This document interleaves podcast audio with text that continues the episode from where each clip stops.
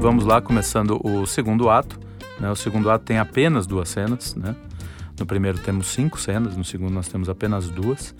Na cena 1, um, a gente é apresentado a outros dois personagens importantes, que é o Polônio e a Ofélia. Né? E, aí, e, o, e aí eles estão conversando ali, né? E nessa, nessa conversa a gente percebe já que o Hamlet flerta com a Ofélia, né? Tem ali um, um, um, um trust, como diria o Paulo Francis.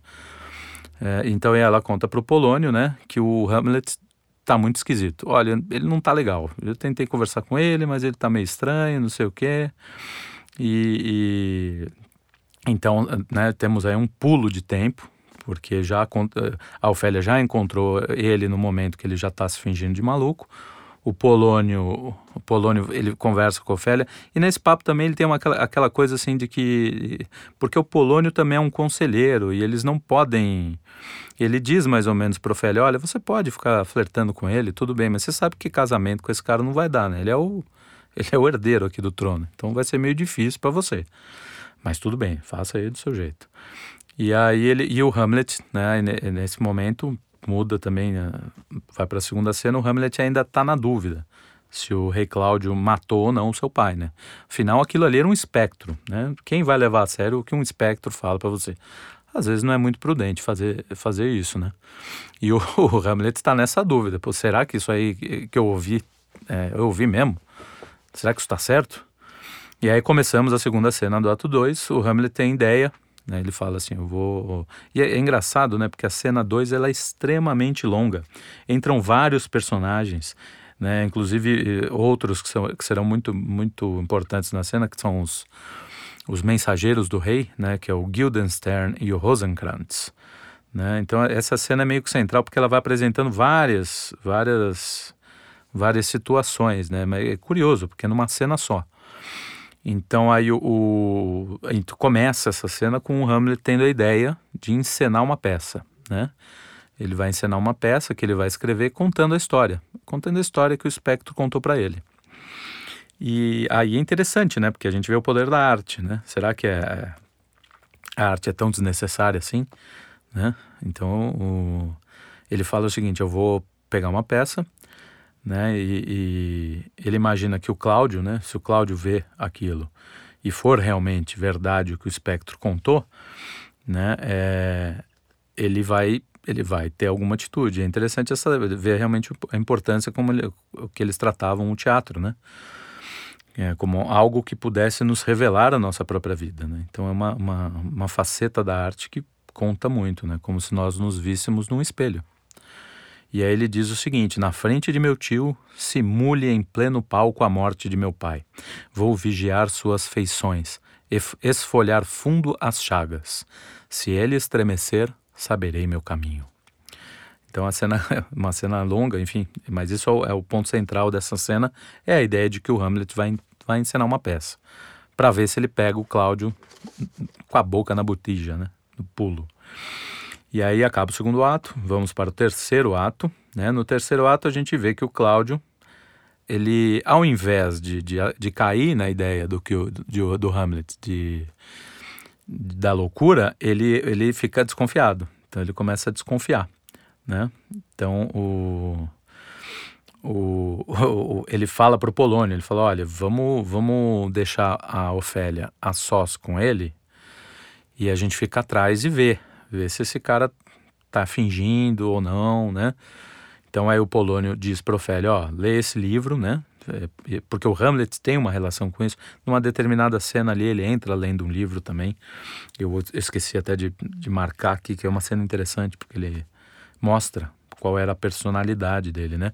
É, é, é muito, muito curioso, porque no teatro você não tem tempo para para para descrever a pessoa. Então são, são cifras, né? E a, uma das cifras usadas é essa, né? A leitura do livro. Então mostra que ele é um cara mais introspectivo. Então aí o, e aí o Polônio está dizendo para Ofélia, é, é, leia esse livro para que a exibição deste exercício realce a sua solidão. E aí ele diz assim, com o rosto devoto e piedosas ações, até o demônio sabemos adoçar. Frases do Polônio, hein? E aí todos saem, entra o Hamlet, e aí no ato 3, Cena 1, Hamlet está sozinho, Olha que coisa maravilhosa. Vocês também acho que nunca ouviram isso. Então marquem aí. Ato 3, cena 1, o Hamlet diz: Ser ou não ser? Eis a questão. Saber se é mais nobre na mente suportar as pedradas e flechas da. To... É, vamos começar de novo, porque essa frase é muito bonita. Ser ou não ser? Eis a questão. Saber se é mais nobre na mente suportar as pedradas e flechas da fortuna atroz ou tomar armas contra as vagas aflições. Sabe? Uma maravilha, né? Então aí é a descrição da dúvida, né? O que, que eu faço? Eu suporto isso que eu, que eu ouvi, que eu acabei de, de saber, ou eu vou pro pau, eu saio, saio derrubando tudo, né? O Hamlet, como a gente já percebeu, ele não é um cara muito voltado a isso, né? Ele não é um, um, um guerreiro. Ele é um homem tranquilo, é um estudante. Né? Estudante ali naquele tempo também tem outra conotação, é estudante de verdade, né? Não é essas porcarias que a gente vê hoje. Enfim, então aí ele começa a conversar com Ofélia, e aí, mas ele, aí, aí ele, ele, ele abusa das bobagens, né? Ele só fala besteira. E é muito divertido, porque ele vai né, falando um monte de asneira, assim. E aí quando ele sai, a Ofélia tá desconsolada, né? E ela fala assim, que mente nobre aniquilada. Né? Até então, lembremos, ninguém sabe os planos dele a não ser Horácio, né? Então ela, ela fica, fica maluca, né? E o rei ouviu tudo, né? E aí, então, o rei não, ele não, quer dizer, não é que ele não cai, mas enfim, ele fica, ele olha, aí ele diz, ele diz uma frase assim: a loucura dos grandes exige vigilância. Então ele tá, ele tá achando que, que o, aquilo ali tá estranho, né? Vão, tá meio desconfiado. Aí na cena 2, né? Aqui eu já começo a, a, a estabelecer cena por cena, né? É o terceiro ato. Na cena 2 a gente tem a representação da peça, né? E aí, depois da encenação, depois da representação, o Guildenstern, que era um dos mensageiros, ele conta que o rei se retirou e está um tanto destemperado. Aí o Hamlet tem a certeza de que o rei Cláudio matou o pai dele, né? É, então o, o, o, Hamlet ali toma contato e fala, desgraçado, foi ele mesmo, né? O Guildenstern falou, ele tá meio, ele saiu um pouco, um pouco ruim da peça e tal. É outra coisa, né? Voltando ao, aos, aos erros, falhas de roteiro, né? É, ele precisou do Guildenstern para descobrir que o rei tinha se afastado, né? Ele não estava olhando, pro, ele não disse que ficava olhando, mas tudo bem, aí a gente perdoa, porque às vezes o cara se entretém na peça, perdeu um, perdeu um. Ninguém consegue ficar o tempo inteiro olhando sem também dar na cara, né? Porque o rei pode. Eles, eles provavelmente estavam longe. Então aí é só. só enfim. Mas o, o ele, aí o Hamlet tem a certeza, né? E na cena 3, a gente tem a certeza, né? Porque uma coisa é, é o que está sendo contado, o que está sendo narrado, mas a cena 3 deixa claro né, que, ele, que ele matou realmente, porque ele diz, né? Meu crime está infecto. Então aquilo realmente abalou ele. Né? O Hamlet conseguiu o objetivo dele, que era pegar o Cláudio com a boca na botija. Né? E, aí ele, ele, e aí é que vem uma, uma parte interessantíssima da, da peça, que aí a gente vê, a, a, aí entra, né? porque o, o Shakespeare conta-se, né? ele era um cara católico, de família católica, então ele era, é, ele tinha todos esses valores cristãos dentro dele, né? O, o que acontece é que ele vivia na Inglaterra da igreja anglicana, então ele tinha meio que, né, dar uma, dar uma disfarçada ali.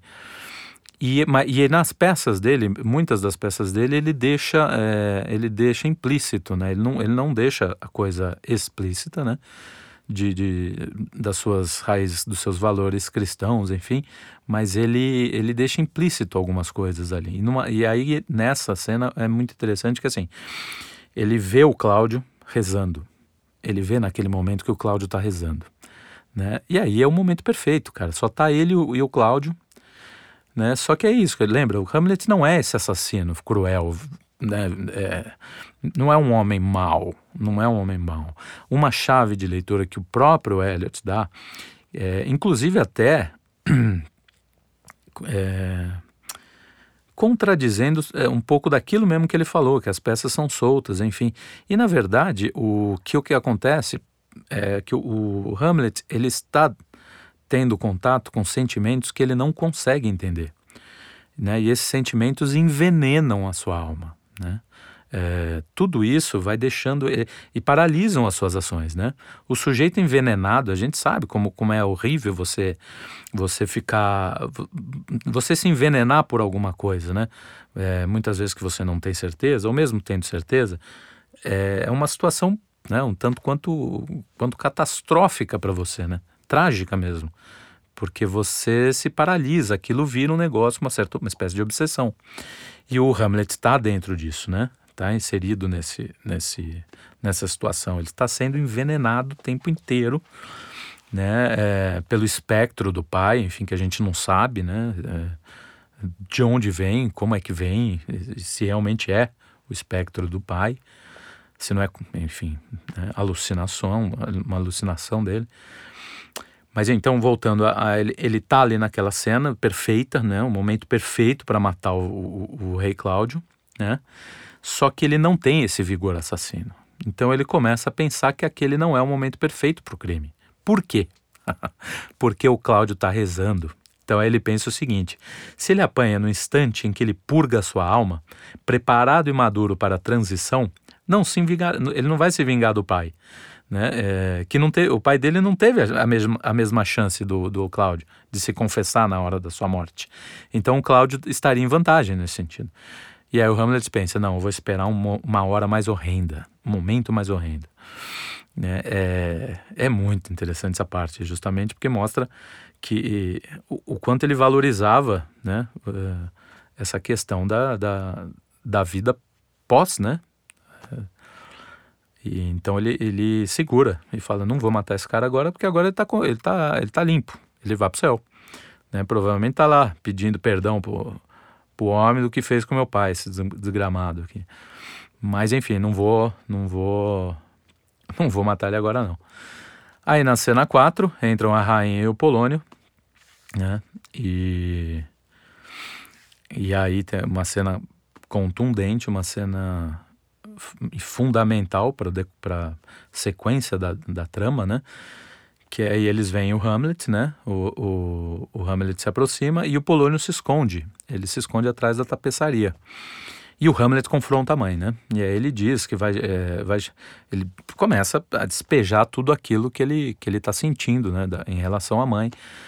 E aí a mãe, num, num determinado momento, ela fala: "Peraí, eu vou chamar alguém que sabe falar com você, né? Alguém que tenha e aí ela se dirige à tapeçaria, o, o Hamlet nota que tem alguém atrás da tapeçaria e ele enfia a espada. Aí ele enfia uma espada. E ele grita o rato, um rato, né? É, também não fica muito claro, né? É, não, não diz ali na, na, na, peça se ele pensou que era o rei, se ele pensou que era um rato mesmo, mas enfim, um rato tem um tamanho e um ser humano tem outro, né? O que, dá, o que podemos entender é que ele imaginava que era o rei ia, ia aproveitar aquele momento. Só que, enfim, quando ele quando né, cai assim, ele vê que, que queima quem está na, na, atrás da tapeçaria, né? É, é, o, é o Polônio, né? É assim, ele, e aí ele está é, questionando a mãe, justamente por que, que ela casou, né? É, com, com o cara que matou o pai dele, né? Ele está enfurecido, está enfurecido.